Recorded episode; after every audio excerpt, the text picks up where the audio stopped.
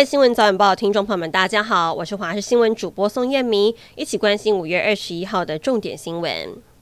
昨天上午九点，桃园市中坜区一名朱姓男子跑到超商大吵大闹，远警获报到场劝说，男子依旧失控，不断大吼大叫，还攻击警方，造成远警面部擦挫伤跟轻微脑震荡。但随着最新画面曝光，远警拿着警棍朝他身上猛抽十二下，才将他制服，却遭质疑执法过当。对此，警方表示，因为男子持续挑衅，员警才会动手殴打，将会追究相关责任，并且加强执勤训练。而中坜警分局在昨天晚间表示，员警记过两次，所长记过一次，分局长申诫两次处分，并且追究责任。台东警方接获民众爆料，处理违规停车案件，驾驶却因为被取缔心生不满，结果告发单之后，不顾员警还在车边询问是否拒签，就直接驾车离去，过程当中还冲撞员警。员警喝令驾驶下车之后，男子情绪激动，与警方爆发严重拉扯，遭到压制逮捕。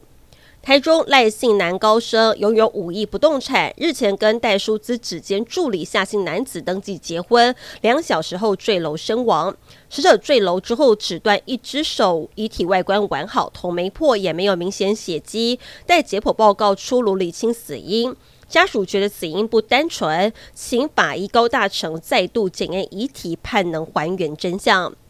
屏东县雾台乡飞龙瀑布昨天发生游客受困失联，十人自组溯溪团到屏东飞龙瀑布游玩，不料下午五点时碰到大雨受困，其中五人被冲走，而警方前往救援。今天屏东县长周春米前往当地掌握搜救进度，也曝光救难人员以空拍机确认生还者状况，挺进瀑布搜寻失踪者的画面。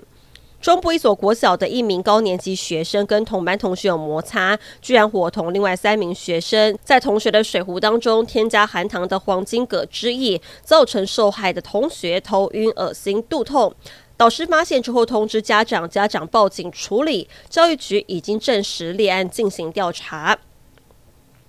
苹果在十九号发布了作业更新系统 iOS 十六点五，但才短短一天就发生了灾情。有用户表示，更新之后，Lighting 对于 USB 三相机转接器就失效了，插上之后并没有反应。国外论坛平台都出现网友抱怨，平时只要连接上该转接配件，就能用来将照片或影片传输到 iPad Pro，但在更新之后使用却没有反应，就算重新开机也无法解决。国外媒体则报道，目前不清楚导致问题的具体原因。苹果可能会在发布更新来修复问题。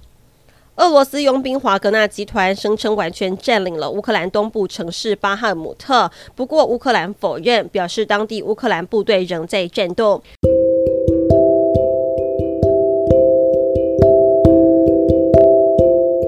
以上新闻内容非常感谢您的收听，我们再会。